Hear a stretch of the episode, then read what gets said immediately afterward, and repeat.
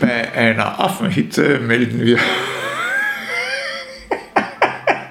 Welche Affenhitze bitte? Es hat gerade einmal 23 Grad, mein Lieber. Naja, die, die morgen kommen, so. Ja. Ach so, die kommende Affenhitze. Ja, kommenden Affenhitze melden wir uns aus unserem Kellerstudio. Aus Transdanubien. Und es begrüßen ganz herzlich Sophie und James. Wieder zurück vom Auslandsaufenthalt, die Auslandskorrespondenz. Wir haben uns ja offensichtlich oder äh, wirklich gefragt, ich gedacht, das war Außendienst. Außendienst sowieso, Auslandskorrespondenz, nicht im Burgenland, nicht in Eisenstadt, irgendwo anders. Aber wir haben uns ja gefragt, ob du da einiges für uns mitbringen wirst von der Auslandskorrespondenz. Oh, der Korrespondenz, naja, ja, ich habe natürlich einiges mitgebracht, aber nichts, was man da irgendwie so. Nichts Jugendfreies, sag's bloß. Nichts, was diesen Raum verlassen darf. Ja, mein Gott, das kommt auf die SD-Karte und kommt dann in alle Welt Oder, sagt, Schienen. ja, genau. Oder, oder sagen wir so, nichts, was für die Hörer irgendwie von Interesse wäre. Das glaubst aber nur du.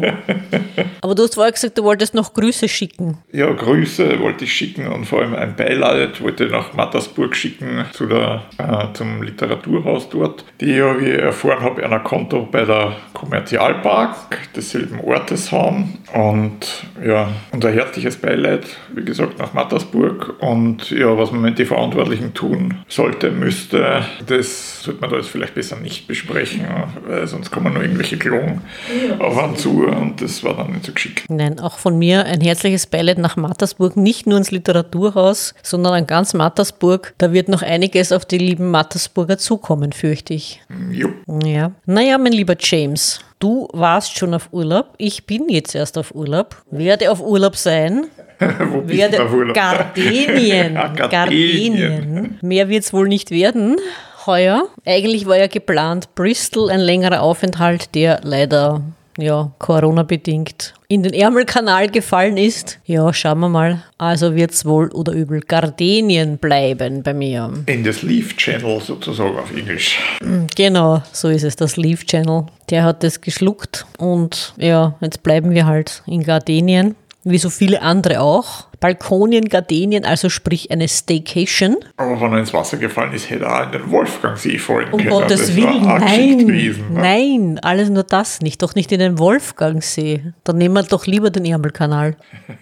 Ich glaube, den Wolfgangsee, der ist jetzt ein rotes Tuch. Ja, ich glaube, es ist, wenn man jetzt hinfährt, glaube ich, war man wieder ziemlich allein dort, weil, was ich gehört habe, war wieder ziemlich viel storniert. Also, und wenn du wo bist, bist du eigentlich wieder sicher. ne? das stimmt. Das stimmt. Hast wahrscheinlich ein ganzes Hotel für dich allein, oder? Genau, geht mal davon aus. Ne? War nicht schlecht. Das ist dann ein bisschen wie bei, wie hat der Film geheißen, äh, mit dem, von Stephen King? Shining Now, oder? Wo sie da in dieses Hotel, dieses Hotel Oh, ja, das war betreuen. Shining, ja, wo er da überwintert hat. Oh. Ja. Ja, wir, wir, wir würden nicht überwintern, wir würden übersommern, aber Übersommern oder übersäuern.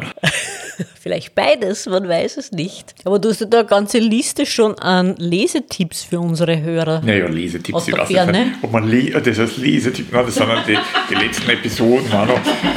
Und das meiste ist, ist die genaue Diktion der lieben Grüße an Captain Doro, was er da aufgeschrieben hat. Oh. Also, na, Lesetipps will ich das jetzt nicht nennen. Ich meine, ich habe eigentlich nur da kurz zusammengeschrieben, was ich bisher eigentlich gelesen habe. Und ich weiß nicht, als, als Sommerlektüre. Wobei man das natürlich genauso gut als, als Herbst-, Winter- und Frühlingslektüre Also verwenden konnte. Wahrscheinlich. Ja, ich habe es halt jetzt gelesen, hat sich so ergeben. Und Wie, viel, wie viele waren es denn? Wie viele Bücher hast du denn geschafft in der Zeit? Das Wetter war ja jetzt auch nicht so prickelnd. na, aber dadurch, dass ich schon zwei Wochen weg war, in die zwei Wochen bin ich fast gar nicht zum Lesen gekommen. Also ich habe da mal fünf notiert, ich weiß nicht, das sechste habe ich jetzt nicht notiert. Also sechs habe ich geschafft, aber mittlerweile lese ich ja wieder drei gleichzeitig. Also die sind alle irgendwo mittendrin und ja, das sind die, mit denen ich bisher halt fertig geworden bin. Und ja, also soll ich mal anfangen? Na, lass mal hören. Also das erste, was ich gelesen habe, ich habe noch nie von der Frau was gelesen, muss ich sagen. Bin ja auch wieder irgendwie so, äh, irgendwie durch Zufall mit Villa und Alex und allem, was damit zusammenhängt und seine Rezensionen, die er immer auf seiner Webseiten postet, bin ich auf die Shirley Jackson gestoßen, sagt er das was? Der Name sagt mir gar nichts, muss ich gestehen, ist für mich völlig neu. Ist eine Meisterin, nein, ich weiß jetzt nicht, ich glaube, ist schon gestorben oder an, sie ist schon gestorben. Ja. Hat auch Horror- und Haunted House-Geschichten und sowas geschrieben. Und da habe ich vorher, das Buch, was ich vorher noch gelesen habe, das war von ihr. Und dann habe ich gelesen, We Have Always Lived in the Castle, hat das geheißen. Und ja, war ziemlich interessant. Da geht es eigentlich um zwei Kinder, die da in dem, in dem Herrenhaus aufwachsen. Und du hast natürlich am Anfang, ich meine, super, die Geschichte steigt einfach so ein und erst sukzessive im Laufe der Geschichte erfährst du dann eigentlich mehr darüber, wie es dazu gekommen ist, wie es sich ergeben hat. Und die leben halt dort in dem Herrenhaus und ja, der Kontakt bzw. das Verhältnis zu den Dorfbewohnern dort ist irgendwie nicht der beste und ja, so fängt das an, das ergeben sich dann immer Sachen und ja, also für mich war es eigentlich durchgehend spannend, muss ich sagen. Mir hat es gut gefallen. Also We Have Always Lived in the Castle, Shirley Jackson war das ist erschienen bei Penguin.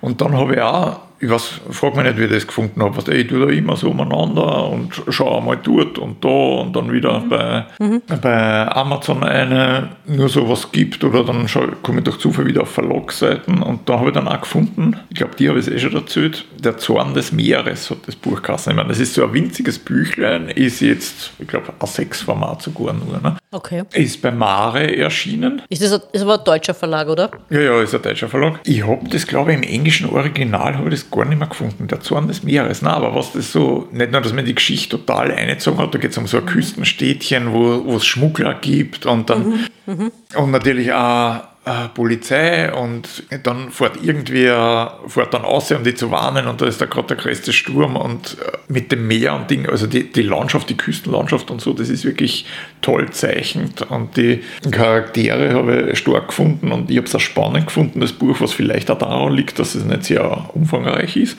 aber das, was ich kolossal gefunden habe und was ich bisher nicht gewusst habe, war, dass der Bram Stoker, und das Buch ist von ihm, dass der auch solche Meeresgeschichten geschrieben hat. Also der Dracula-Autor, der genau. Bram Stoker. Und wenn der Mare Verlag das nicht auflegt, wie gesagt, im Englischen habe ich das gar nicht mehr gefunden und ich habe dann nur andere, von einem anderen, da ist um so eine, so eine Schatzsuche auf einem versunkenen Schiff gegangen, was da irgendwer vor der Küste mhm. auf so einem Riff mhm. oder so mhm. liegt. Mhm. Und das habe ich dann noch gerade im Englischen als E-Book erwischt. Ne? Das ist auch nicht sehr umfangreich, ist eigentlich auch ja, eine Kurzgeschichte, kannst du sagen. Aber ja, gib ein Bram Stoker bei, beim Amazon oder sonst irgendwo. Ne? Da kommen 100.000 Dracula Edition, aber ich meine, na, da hast du das Gefühl, der hat sonst nichts geschrieben außer mhm. Dracula. Ne? Und darum hat mir das eigentlich, ich total faszinierend gefunden, dass, das, dass mir das irgendwie in die Hände gefallen ist. Ja, das war großartig. Das erste Buch von äh, von dem du gesagt hast, diese, so, diese Shirley Jackson. Ja, Shirley Jackson. Wann spielt denn das? Das Buch. Ob das in der Jetztzeit spielt Nein, oder. Ich hätte nicht gesagt, mhm. das, das, spielt vielleicht nur in der Jetztzeit von der Autorin, aber ich bin mir nicht einmal sicher, ob das da, ob das da stimmt. Vielleicht stimmt, spielt das, keine Ahnung,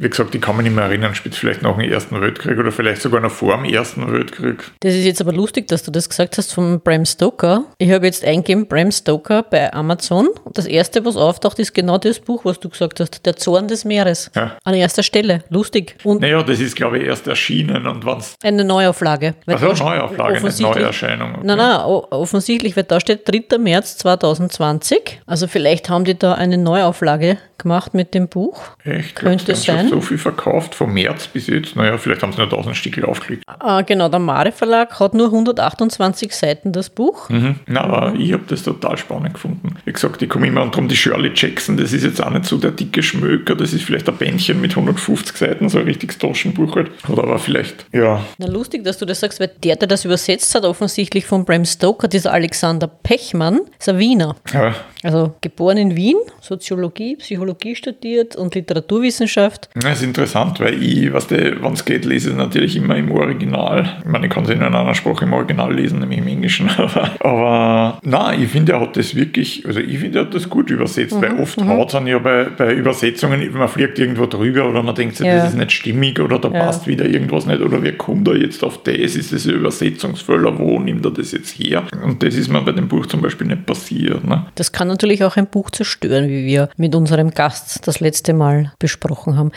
das kann dich wirklich von einem Autor wegbringen, wenn die, wenn die Übersetzung furchtbar ist. Sicher. Ja. Ich meine, zum Beispiel im Französischen oder Spanischen, das sie zum Beispiel nicht merken. Ne? Ja. Ich meine, ich jetzt dann natürlich auch nicht mehr lesen, wenn ich sage, das ist jetzt irgendwie komisch oder nicht lesbar oder und ich kann nicht beurteilen, hat er jetzt im Original auch so geschrieben oder nicht. Ne? Aber. Na, weil du sagst lesbar, es gibt ja im Internet diese Apps, die man verwenden kann, wo man sein Geschriebenes auf Lesbarkeit abklopfen lassen kann. Ja, du, es lachen, ich schreibe ja mit dem Papyrus, hast das Programm, mhm. und das hat auch so eine Lesbarkeitseinschätzung und der hinterlegt er dann immer, wenn der Absatz lang genug ist, das heißt, ein Zahlen ist meistens zu mhm. oder so, mhm. aber wenn er drei oder vier Zahlen oder mehr hat, dann hinterlegt er da jeden Absatz mit einer Farbe und wenn du mit der Maus drüber fährst, siehst du eine Einstufung zwischen 1 und 100 und ich weiß jetzt nicht, 100 ist glaube ich total leicht lesbar und 1 ist ja schon so ein bisschen Slotterteig-mäßig. Ne? Und ich weiß nicht, aufgrund von dem vom Satzbau, glaube ich, von der Satzlänge und, ich meine, das ist jetzt nur Vermutung, weiß ich nicht, und auch von den Fremdwörtern, die du verwendest, glaube ich, macht er so, so eine Abschätzung. Und das ist halt nichts mehr wie eine Abschätzung, aber es ist schon ziemlich gut, weil ich denke mal, wenn du irgendwo zwischen 40 und 50 bewegst, ist es meistens ziemlich gut lesbar. Ne? Und ich habe dann einmal, normalerweise blende ich ja das Ding immer aus, ne? aber einmal war ich voll stolz, da bin ich auf 10 runtergekommen und dann habe ich nur ein paar Wörter ersetzt gehabt. Dann hat dann, glaube ich, nur einen Nebensatz angefangen angefügt und dann war ich irgendwo herunten auf zwei oder eins. Ja. Und dann haben wir gedacht, ja, zum Lesen ist aber jetzt kein Spaß mehr. Ne? Ja, ja. Und weil du sagst, Papyrus ist das Programm. Scrivener hat das nicht, oder? Ich weiß nicht. Ich habe damals noch den, den, einen uralt Scrivener. Mhm. Ich, ich, weiß seit Jahren nicht mehr, mhm. was die neuen Versionen da jetzt mhm. kennen oder nicht. Das darfst du mir nicht fragen. Okay. Also du verwendest das schon auch? Naja, eigentlich nicht. Wie gesagt, beim Schreiben blendet es sowieso aus. Manchmal, manchmal schmähhalber schaue ich dann noch eine, ja, was sagt er. Nein, das, was ich immer beim, beim Papyrus habe, ist die Stilanalyse und so so. Mhm, und die mhm. Dings natürlich, dass er der Beistrich und solche Sachen mhm. anzeigt. Und ja, wie gesagt, den Synonym-Service bei dem Programm, den schätze ich total. Ne? Mhm. Rechte Maus aufs Wort und dann kommen mhm. da haufenweise. Nur das ist hilfreich, ja, das stimmt. Synonyme, das ist schon großartig. Ne? Da musst nicht immer ständig ein Wörterbuch dafür bemühen. Ne? Dann kannst du sagen, okay, ich klicke da mal rechts und dann, dann habe ich das. Ja, also ich finde das Programm finde ich schon nett. Mhm. Es ist teurer halt wie das Skrivener, aber wenn man auf Deutsch schreibt, weil sie den Duden mhm. immer auch drin hat und so, finde das schon cool. Ne? Mhm. Wer macht ja viel, obwohl ich mittlerweile ja schon weiß, da kehrt der Beistrich einer oder so. ne? Wenn er das dann so komisch unter Welt weiß ich gleich immer, ah, da fällt er wieder. Ne? der Beistrich. Ja, die Beistrichsetzung ist ein Buch mit sieben Siegeln. Genau. Das war bei mir auch schon immer so. Entweder gibt es viele Beistriche oder zu wenig. Nein, aber das Interessante mit der Beistrichsetzung bei mir ist einmal so ein gescheiter, da ich will ja jetzt keinen Namen nennen. Es war der Flieger von Oberösterreich, der Uhren gesammelt hat. Ne? Er hat einmal, hat einmal mal erzählt, ja, ja, Beistriche sind eigentlich schon wichtig für den Sinn und so. Ne? Die haben recht, weil es gibt ja das klassische Beispiel Beispiel, äh, Beistriche können Leben retten. Zum Beispiel, wir essen jetzt Opa. Ne? Wenn es da kein Beistrich sitzt, dann ist irgendwie blöd, ne? die Geschichte. vor allem für den Opa. Ja, genau, vor allem für den Opa. Und die andere Geschichte ist aber, dass die im Englischen von Haus aus schon wesentlich weniger Beistrichsätzen. Mhm. Was nicht, bei Relativsätzen und weiß ich nicht wo, nur überall, die haben einen Bruchteil von den Beistrich ja. wie mir. Ne? Ja. Gibt da schon recht, ja, es gibt Dings, da kehrt ein Beistrich. Aber, aber dann wieder im Englischen, die finden auch irgendwie was zusammengehört. Also ist ja. es dann nicht so zwingend. Nein, Wir sind es halt irgendwie gewöhnt, weil ich bin jetzt auch im Englischen zum Beispiel, hat es mir auch jetzt mal drüber, wo man denkt, ups, da fängt jetzt eigentlich der Nebensatz ein, da heißt den beim Deutschen jetzt am Beistrich. Ne? Und damit war es das jetzt irgendwie. Naja, das, Klass das, ja, ja, das, ist, ne? das klassische Beispiel da gibt es ja sogar ein eigenes Buch zur Bedeutung der Beistrichsetzung von der Lynn Truss, heißt sie. Das ist schon im Titel äh, angedeutet. Dass der Titel heißt Eats, Shoots and Leaves. ja, also entweder isst er, schießt er und geht oder ist er Sprossen? Also da kommt schon sehr drauf an, wo ich dann und wo ich nicht nur den Beistrich setze, sondern ob ich überhaupt einen Beistrich setze. So wie die Geschichte mit dem Opern. Ne? Genau. Ganz genau. Was hast du denn noch gelesen oder was kannst du noch sagen, was dich gefesselt hat? Hat es dich gefesselt? Ich nehme an, ja. Ja, die meiste Zeit eigentlich schon, muss ich sagen. Ich habe selten ein Buch, wo ich, wo ich sagen muss, ja, das höre ich dann auf oder wo ich sage, ja, das zieht mir einfach nicht eine. Naja, ich habe, glaube ich, die letzten Mal schon drüber gesprochen. War ich schon dabei beim Lesen. Das habe ich also immer nebenbei ein Kapitel gelesen und nebenbei wieder was anderes. Das war eben das, der Klassiker von 1980, das Unser Kosmos von Carl Sagan. Ah, ja. Und was im Original Kosmos heißt. Und na, aber dafür, dass das Buch jetzt eigentlich 30 Jahre alt ist. Ne? Und ja, auf manche Gebiete hat sich halt was anderes ergeben. Ne? Von dunkler Energie und dunkler Materie ist da noch relativ wenig drin die Rede. Und es geht ja immer um die Selbstvernichtung der Menschheit durch atomare, Kriege oder durch Unfälle? na, na durch, durch eine atomare Katastrophe in irgendeiner Form. Und ich glaube, er, er meint da halt in erster Linie schon äh, die Waffen. Und mittlerweile hat sich das halt verlagert. Ne? Ich meine, ich mein, die Atomgeschichte gibt es natürlich nach wie vor, aber wenn man jetzt sieht mit Erderwärmung und Dings, gibt's, ist das nicht die einzige Bedrohung, auf die wir eigentlich mit voller Kraft zusteuern. Ja, aber was ich an dem Buch so genial finde, was, das ist ja eigentlich nicht nur ein Buch über, wie soll ich sagen, über den Kosmos, über, unser, über unsere Milchstraße, über unser Sonnensystem. Es ist eigentlich, der kommt ja alles an dabei. Der kommt die Geschichte an bis zu 3500 oder was Ja. vor unserer Zeitrechnung. Und dann ist er wieder bei den alten Griecher, äh, Griechen und bei den Ägypten, und wa- Ägyptern, wann das erste Mal einer aufgeschaut hat und dem ist irgendwas aufgefallen und der hat dann eine Theorie Ja. aufgestellt, wo du dann denkst, ja, und der Nächste, der die Theorie aufgegriffen hat, der hat im 16. oder 17. Jahrhundert gelebt. Ne? Dazwischen war 1000 Jahre nichts. Ne? Oder so gut wie nix. oder 1500 Jahre. Ne?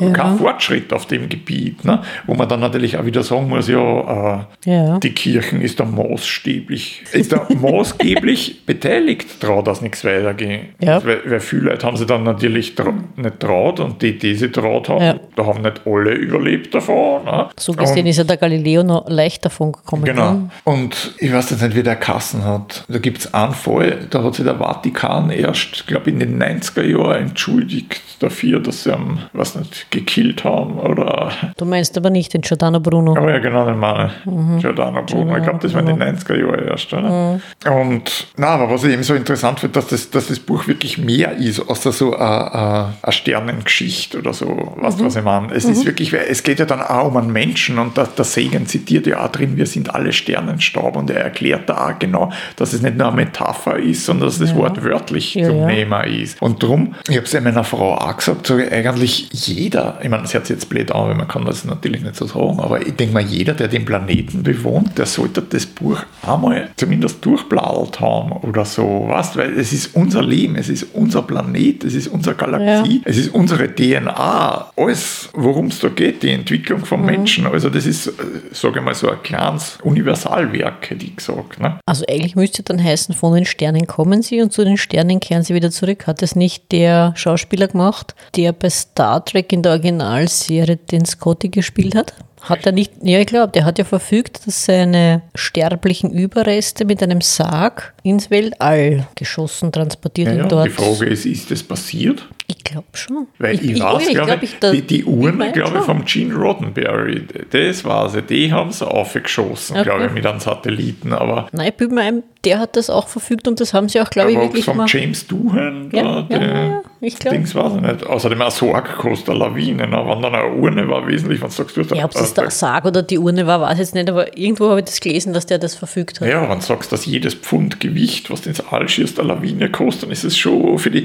Hinterbliebenen nicht ganz unwesentlich, was er für ein Begräbnis kriegt.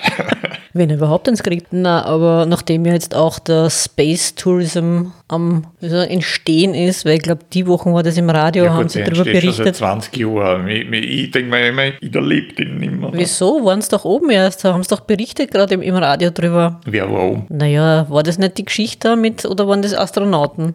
Das Jetzt- waren Astronauten, die mit Mars aufgeflogen sind. Okay. Aber sie hätten Touristen sein können, weil angeblich ist das Raumschiff da, die Crew Dragon, ist ja so automatisiert von vorn bis hinten. Der tippt eigentlich nur auf einen von seinen drei, drei Tablets umeinander, dass er irgendwelche Daten sieht. Nein, ich weiß jetzt natürlich nicht. Böse Nachrede, nur wer einen Neid hat. Ne?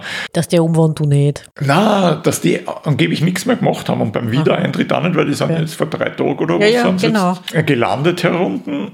Wo ich mir dann auch denke, ja, okay, ich meine, dass der Musk, eine private Firma, sowas zusammenbringt, finde ich dann wieder absolut großartig. Ne? Dass man aber dann wieder, nachdem wir schon das Space Shuttle gehabt haben, was auf einer Landebahn landen kann, dass wir jetzt wieder so weit sind, dass wir die Dinger aus dem Meer außerfischen müssen, so wie es vor 50 Jahren bei Apollo war. Ne? Schritt zurück. Ja, weiß ich nicht. Nein, es gibt natürlich schon ein paar Dinge. Aber na, Tourismus, weil du sagst Tourismus. Ich habe gestern kam es gehört, dass der Richard Branson Virgin Galactic will angeblich nächstes Frühjahr mit Touristenflüge anfangen. Ich weiß nicht, ist das Spaceship 2 oder wie er es immer genannt hat. Und er will mit dem ersten Flug dabei sein. Ja, lass man aber überraschen, weil wir oft ich schon was gelesen und gehört habe. Ja, und dann fangen wir an und dann fangen wir an. Das ist genauso wie beim Marsflug. Ne? Da schimpft den Marsflug wieder 20 Jahre.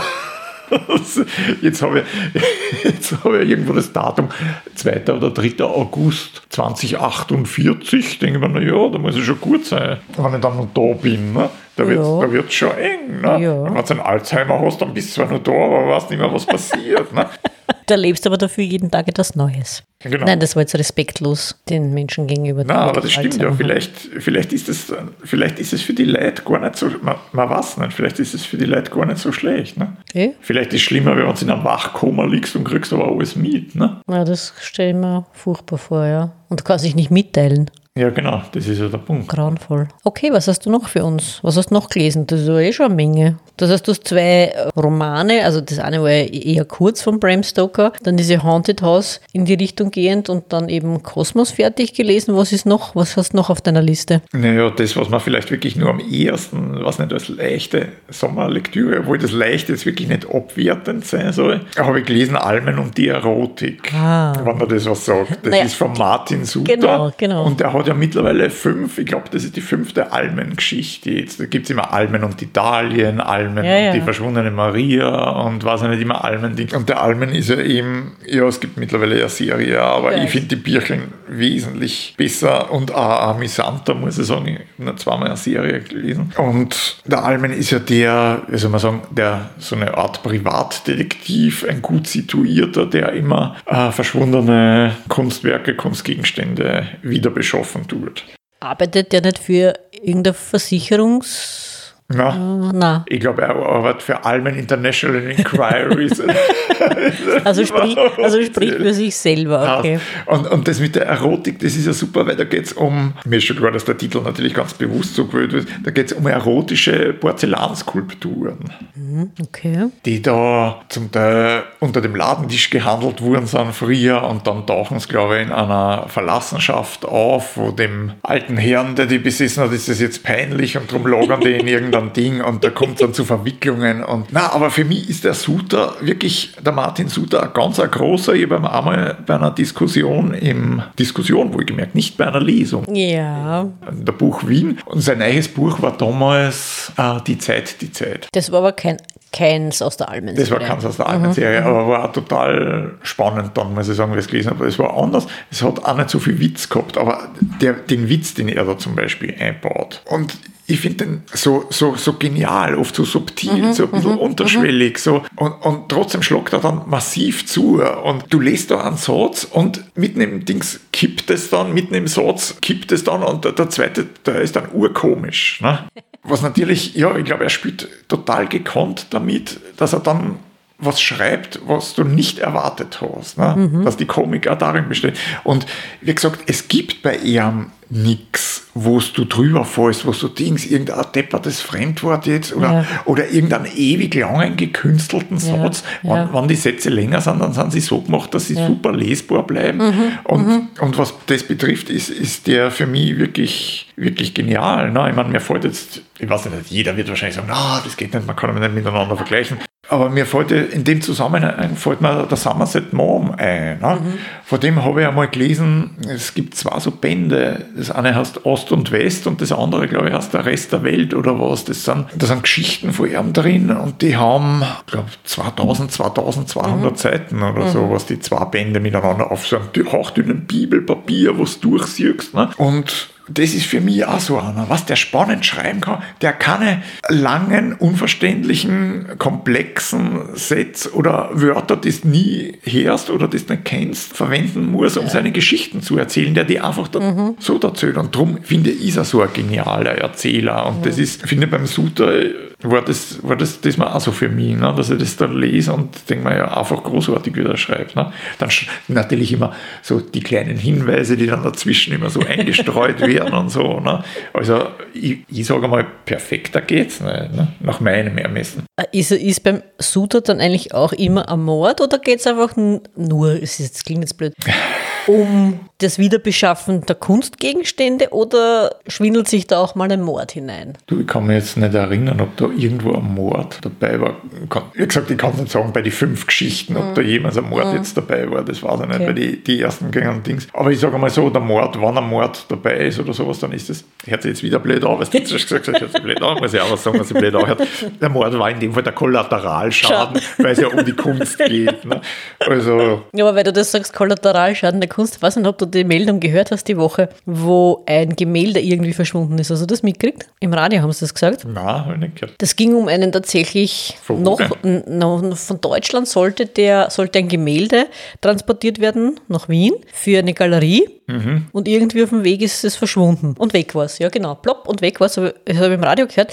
Nein, es ist wieder aufgetaucht, gestern. Sie haben nur vergessen, dass sie es weiterschicken. Der ist aber ein ziemlich, also, also ein, ein noch lebender Künstler, der auch sehr teuer verkauft worden ist schon bei einer Auktion. Ja, wollte ich sagen, wenn er noch lebt, kann das Büdel nicht so teuer sein. Nein, nein, nein. Der hat eins von seinen Werken, glaube letztes Jahr um zwei Millionen oder so haben sie es verkauft. Gut, das sagt er jetzt nicht, dass das wert ist. Ne? Nein, nein, aber es äh, hätte vermuten lassen unter Umständen, dass da jemand, was, ne? ja, Versicherungsbetrug, Diebstahl, was auch immer. Nein, es hat sich nur aber das war, wenn das wirklich verschwunden war, das war eine geniale ja, für, genau, Almen genau. Gewesen, ne? Hätte Almen was zu tun gehabt. Nein, es ist äh, einfach, sie haben einfach vergessen, dass sie es weiter transportieren. Dann meldet sich der mexikanische Butler und sagt Almen International Inquiries. Ne? Nein, das ist nur vergessen worden. Aber wie gesagt, es ist ja alles dann doch nicht so. Ich sage nur, Kommerzialbank Mattersburg. Nein, in der Früh, in der Früh, so, ja, ja, aussieht, ne? in der Früh ist noch gesagt worden, nein, na, nie und nimmer nicht. Und am Abend war schon wieder alles ganz anders. Haben wir dann gehört, naja, vielleicht war es doch so, wie sie es gesagt haben. Ja, das ist ja vorher einmal, zuerst streiten wir mal alles an, bis Fakten wirklich nicht mehr leu zu leugnen sind. Ne? Und dann, wenn die Fakten nicht mehr zu leugnen sind und man sucht einen Verantwortlichen, dann weiß so wie immer keiner. Ne? Na. Dann machen wir einen 100 Millionensten Untersuchungsausschuss in Österreich. Ne? Bei dem nichts rauskommt? Genau. Es ist ja ein Wunder, dass man in dem Land, dass die Leute zu was anderem auch kommen von lauter Untersuchungsausschuss. Ne? Ja, na, vor allem, wenn man bedenkt, dass die einen anderen Job auch noch haben, wie du richtig sagst. Aber offensichtlich kann man auch diesen Herrschaften die erwachsen sind, nicht alles zumuten, aber was soll's? Gut, mein lieber James, noch was für uns oder war das deine Liste? War ein letztes habe ich nur, aber uh. das ist irgendwie. Noch eins, also. Ja, das habe ich aus der Villa uh. Fantastica ausgeborgt und von dem habe ich schon einmal eins gehabt. Ich weiß jetzt nicht, ob das ein Österreicher oder ein Deutscher war, der Autor. Sein Name ist auf jeden Fall, hat man wer gesagt, der sich auskennt in dem Genre, ist angeblich ein Pseudonym. Er mhm. heißt Clark Darlton. Wie nochmal? Dora Anton Richard Richard Ludwig Theodor Otto Nordpol, Darl. Darl. Darlton. Darlton. Und also wie die Daltons, nur mit R dazwischen. Ja, genau, sozusagen, mhm. und ohne S am Schluss. und ich hätte das ist natürlich schon interessant, weil ich hätte in dem Buch noch ein, Copyright gesucht oder noch ein Erscheinungsjahr oder mhm, sonst irgendwas. Mhm, Im ganzen Buch findet man das nicht, aber ich hätte es einmal so getippt, dass es vielleicht 50er, 60er Jahr. Mhm. So, so ein richtig altes Buch noch mit so einem, so einem gezeichneten uh. äh, Science-Fiction-Cover und das Buch ist sicher drei, dreieinhalb Zentimeter dick, obwohl es nur, keine Ahnung, 250 Seiten hat. Also man kann sich die Papierstärke vorstellen, indem man damals noch, in, ist noch Faden geheftet.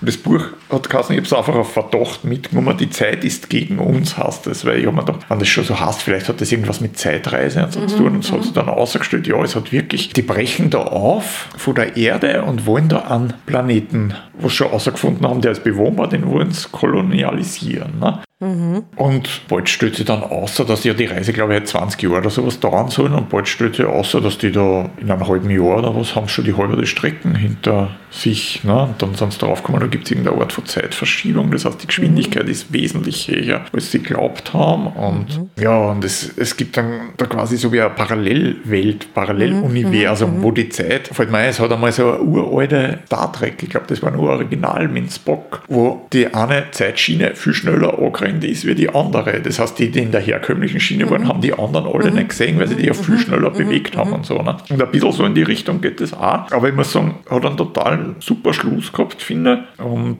ja, ich weiß nicht, warum, warum der, der, der, Typ zum Beispiel ja. nicht bekannter ist oder keine Ahnung, aber wie gesagt, das ist jetzt das Zweite, was ich für ihn gelesen habe und mir hat das eigentlich gut gefallen. Was, und es ist irgendwie gegenständlicher und sage ich jetzt mal trotzdem gut und nicht so abgehoben wie heute. Ich meine, sicher, ich weiß schon, heute hat ein Autor einen Stress, ne, haben wir eher geredet, sicher hat ein mhm. Autor heute einen Stress. Die Typen, die Picard geschrieben haben, die haben auch einen Stress gehabt. Ne?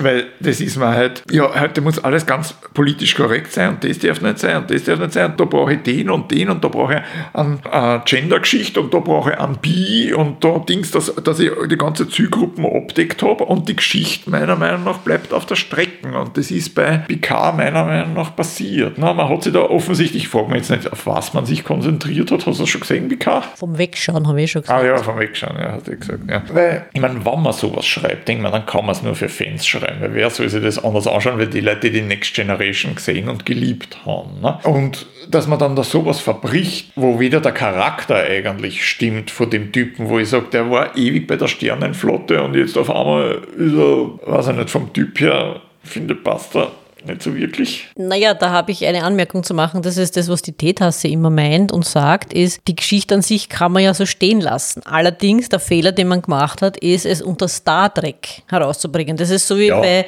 das ist so wie bei Discovery. Stimmt. Sie ist der das Meinung, die natürlich. Geschichte war nicht schlecht. Mir hat es nicht gefallen. Lag wahrscheinlich auch daran, weil ich sage, für mich war das nicht Star Trek. Star das Trek ist natürlich das eine. Ja. Ist was anderes. Da für mich der Charakter vom Captain auch nicht passt. Ne? Der war Eben. für mich nicht der Captain, der früher auf der Brücke in der Enterprise gestanden ja, ist. Das genau, war ein anderer. Genau, ne? ne, Und dann darf es natürlich auch schon nicht ja. Picard nennen, wenn das der Hauptding. Dann muss ja. er einem anderen Admiral-Titel oder was nicht was geben, aber nicht sagen, das ist der Picard von damals. Ne? Und naja, wenn ich mit Patrick Stewart eine Serie machen möchte, eine Science-Fiction-Serie machen möchte, dann kann ich den Patrick Stewart nehmen und sagen, okay, wir nennen das jetzt irgendwie anders, wir finden was anderes. Aber ich sage, der Stewart, der kann das Ding, ich weiß nicht, entweder wollte er das halt nochmal machen oder haben sie ihm wirklich gut zahlt, keine Ahnung jetzt. Ich will ihm jetzt nichts unterstellen, aber wenn, wenn ich das Drehbuch gelesen hätte, dann hätte ich gesagt, ja, so, jetzt holt mal eure hellsten Köpfe und das und das jetzt überarbeiten oder am besten gleich nochmal neu schreiben, zumindest nach, nach Episode 2, ne? Weil, wie du sagst, man kann die, wie die T-Taste sagt, man kann die Geschichte so stehen lassen, das stimmt schon. Aber es ist meiner Meinung nach nur immer nicht der Reißer gewesen. Weißt? Ich meine, da, da gibt es andere Sachen und vor allem, wenn ich ein Team habe, ich denke mal, ein Team, was aus ein paar hellen Köpfen besteht, die, die, die finden ja ganz andere Dinge, wenn einer allein halt ein Buch schreibt. Ne? Dass du allein jetzt nicht so kreativ bist oder dass da nicht immer was einfällt, ist klar. Ne? Aber wenn ich sage, sowas macht, ist ein Teamarbeit oder zumindest das Brainstorming, dass die da alle mhm. eine Ideen einbringen mhm. und so und dann schreibt die Geschichte einer, denke ich mir, da muss schon was anderes rauskommen als so ein durchschnittlich langweilige Ding, wo er dann wie gesagt, in der Anfolge trifft er dann äh, Riker und Counselor nach Jahrzehnten, wie ich annehme oder so. Und dann sagt er, hi Will. Da denke ich mir, das ist aber großartiges Wiedersehen. Ne? Und dann dann miteinander essen und am nächsten Tag oder keine Ahnung, zwei, drei Tage später fliegt er dann wieder weg und das war's. Und denke ich mir, was denn, haben die Leute kein Gefühl, haben sie keine Empathie, dass er sich da... Naja, böse Zungen behaupten ja, und ich weiß nicht, ob es stimmt, vielleicht stimmt's, kann durchaus sein, dass es den Drehbuchschreibern und auch den Produzenten und den Regisseuren, das war ja der J.J. Abrahams, glaube ich, der dafür verantwortlich gezeichnet hat, glaube ja, ich, der hat da seine Finger im Spiel, genau genauso wie bei Discovery. Meines Wissens hat er seine Finger mit im Spiel gehabt, dass es gar nicht so sehr um die alten Fans geht. Das erklärt natürlich viel, wenn der wieder seine Finger sondern, hat. Sondern wirklich, dass sie sagen, okay, wir wollen jetzt das so machen, dass es in die Zeit passt und wir wollen jetzt neue Fans, eine neue Generation ansprechen, dass es eigentlich ihnen völlig egal ist, was die Hardcore-Fans, sage ich jetzt einmal, von Star Trek davon halten mögen, dass das gar keine Rolle spielt. Mit oder ohne Popschutz. Ja, ich meine, Na gut, ich tue ihn weg. also das Gleiche kannst du sagen bei Discovery. Also ich meine, ich glaube, ich, ich muss schreien, als ich die Klingonen gesehen habe. Na, aber was, das ist genau der auch die Spaß Geschichte mit dem, mit selber. dem, mit dem Abrams, weil der hat doch bei, bei Star Wars hat er doch auch irgendwo seine Finger drin Ja, gehabt. ja, Ne? ja, ja. Und das ist, wie gesagt, ja, ich weiß nicht, wenn wir da den Unwillen wahrscheinlich von einigen zuziehen, aber Episode 7 war für mich nichts anderes wie ein matter Aufguss von Episode 4, nur mit einer Frau. Und der Achter dasselbe. Ich weiß jetzt nicht, wo er überall seine Finger drin gehabt hat, aber ich habe das eine Buch, was er damals geschrieben hat. Ich meine, Lost war ja eigentlich auch, weiß nicht, Lost war über einen großen Teil der Staffel okay, weil das hat ja eigentlich, ja, ich weiß nicht, hat er die Finger drin gehabt, inszeniert oder Ja, war ja. er der Produzent Ja, von ja. der ersten Staffel oder ist er irgendwann ausgestiegen, weiß ich jetzt nicht. Nein, ich glaube, das hat er bis zum Schluss gemacht. Aber ich kann auf jeden Fall anzeigen, und da bin ich wirklich nicht der Einzige, die Kurven am Schluss hat er nicht gekriegt. Weil das ist ja dann der Preis dafür, dass man nur auf Spannung und nur auf Dings und, und unerklärlich und unerklärlich und unerklärliche Phänomene die ganze Zeit. Und wenn es dann am Schluss das halbwegs logisch aufklären so ist, so dass der, der Seher oder im anderen Fall der Leser halt so zurückbleibt, dass er sich jetzt nicht komplett verarscht Ja. fühlt, das ist ihm nicht gelungen. Und darum, wenn du sagst, der hat da auch Dings, so genau wie das jetzt nicht verfolgt, muss ich mal nachschauen, ob der da wirklich beteiligt war dran. Ne? Schon, Weil dann wird das alles erklären. Ne? Weil wenn wenn ich sage, er will was für heute machen, warum braucht er dann den PK? Das, das Star Trek-Universum ist groß. Dann soll er irgendeinen Charakter nehmen, der bisher nicht auftaucht ist. Oder Also sie hätten auch, sie hätten ja schlicht und ergreifend eine neue Serie er- ja, eh, erfinden können. genau,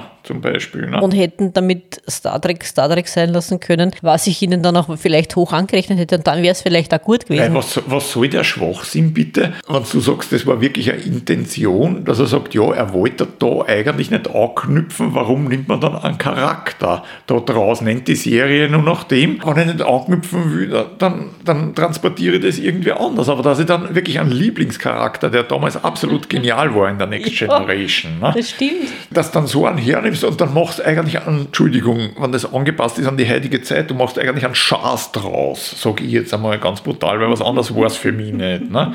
Na, wirklich so ein Abstieg, wo du da denkst, ja, was soll der Quatsch jetzt? Ne? Dazwischen habe ich oft das Gefühl gehabt, das ist mit den Szenen, dann springt es wieder oder was, dann haben wir gedacht, naja, was soll das jetzt wieder, wollt ihr es damit wieder nur entlenkt sein, dass auf zehn Episoden oder was kommt, na, wird sonst mit acht zurechtkommen oder keine Ahnung. Ne? Also für mich war das eine Enttäuschung. Ja, nicht nur für dich. Genauso wie gesagt, wie andere Serien, die nicht unbedingt sich zum Besseren Ja. entwickelt haben, sage ich jetzt einmal. Leider, tragischerweise. Das waren deine Sommerlesetipps oder das, was du im Urlaub geschafft hast. Genau. Ich kann da leider nicht anknüpfen, weil so viel habe ich nicht geschafft. Ich stecke noch mitten in einem Buch in der Mitte von einem Krimi.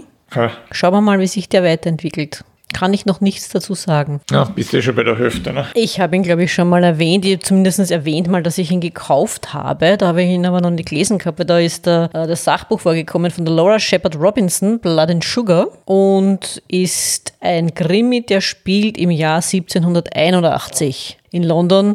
Hat etwas mit Sklavenhandel zu tun, Sklaverei. Es ist ein Mord passiert von jemandem, der sich dafür eingesetzt hat, dass die Sklaverei abgeschafft wird. Also ich bin ungefähr bei der Hälfte. Und spannend bist du die? Ja, ziemlich gut. Okay. Ziemlich gut geschrieben, weil es spielt natürlich auch eine Rolle jetzt der Einfluss der West-India-Lobby, wie sie heißt, Aha. die mit Sklaven, also die Sklaven braucht, weil sie natürlich ihre Plantagen Logisch. bewirtschaften will und die natürlich da Interesse haben, jetzt auch ihre Finger bis in die Nein, Politik verstehe das eh. Ich hinein. meine, wo kommt man da hin? Ne? Wenn man keine Sklaven mehr hat, muss man die Arbeit selber machen, so wie heute. Ne? Ganz genau. Dann stehst du da, kannst selber Staub saugen, kannst selber das Essen machen. Machen. Ne? Genau, so ist es. Ja, nein, es ist Jetzt ganz, halt, ne? ja, es ist ganz interessant. Also schauen wir mal, wie sich entwickelt. Also ja, ist nicht, ist nicht so übel. Aber wie gesagt, ich bin noch nicht zu so viel gekommen, weil ich hatte noch nicht so viel Zeit. Ich habe noch ganz viele andere Bücher, die auf dem Stapel warten, dass sie gelesen werden, wie immer. Und die Liste wird immer länger. Ja, bei wem nicht? Ich habe jetzt erst wieder ein paar Bierchen bestellt. Na, bei mir ist erst vor kurzem eine Lieferung angekommen. Also Aha. insofern, mir wird nicht fad. Keine Sorge. Na, Fahrt ist ja nicht das Thema. Na.